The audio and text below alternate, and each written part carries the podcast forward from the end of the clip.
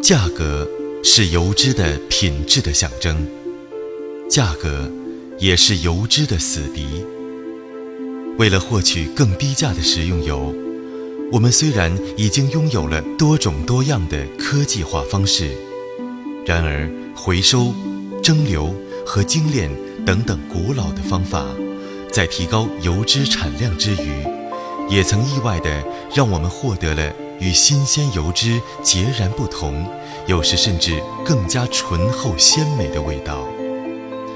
时至今日，这些被二次制造出来的食用油，依然影响着中国人的日常饮食，并且蕴藏着中华民族对于滋味和世道人心的某种特殊的感触。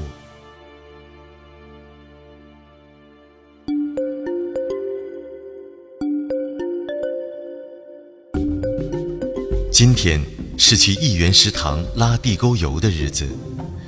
老张一家开着小面包车来到一元食堂的后门。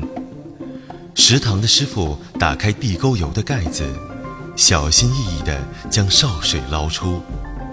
这潲水是几天前做饭剩下的，各种食材的味道和营养已经在里面充分混合，散发出奇异的香味。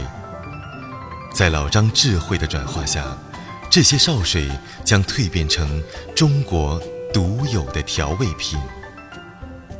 老张回到家的时候，他的儿子已经准备好了炉火。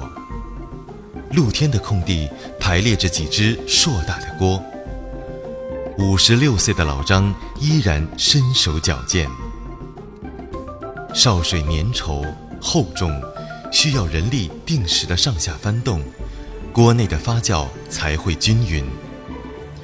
在这些锅里，微生物的世界此消彼长，互相制约。中国的地沟油在人类的发酵史上独树一帜，数十年间，它成就了中国人餐桌上味道的基础。老张家的地沟油用料新鲜、考究，在顾客中建立了良好的信誉和口碑。老张为不同的顾客调制具有不同香味的地沟油。呃，各个食堂烧水的风味各不相同。学医的烧水比较素，而医院的烧水有较多饭盒的味道。同院的烧水是清真风味的，农院的烧水最华丽，但是这个价格比较高。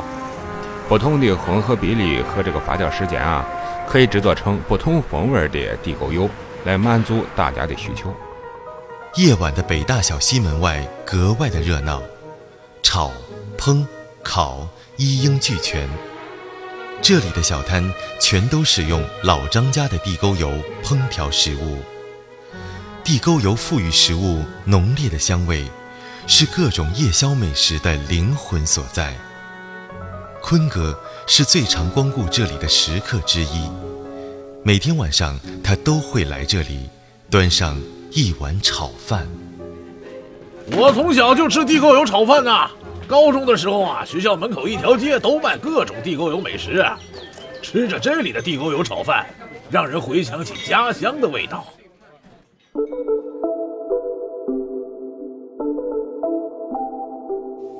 对于臭豆腐而言。地沟油的异味更加直接。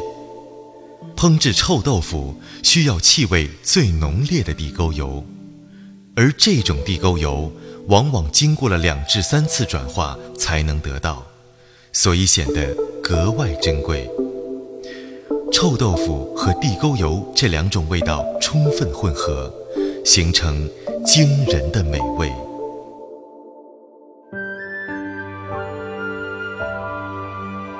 这是地沟油的味道，饭的味道，肉的味道，蔬菜的味道，也是时间的味道，生活的味道。这些味道已经在漫长的时光中，和对街边美味熟悉的记忆紧密地混合在一起。听着舌尖上的地沟油，吃着地沟油炒饭，才下舌尖，又上心间，让我们几乎分不清哪一个是滋味，哪一种是情怀。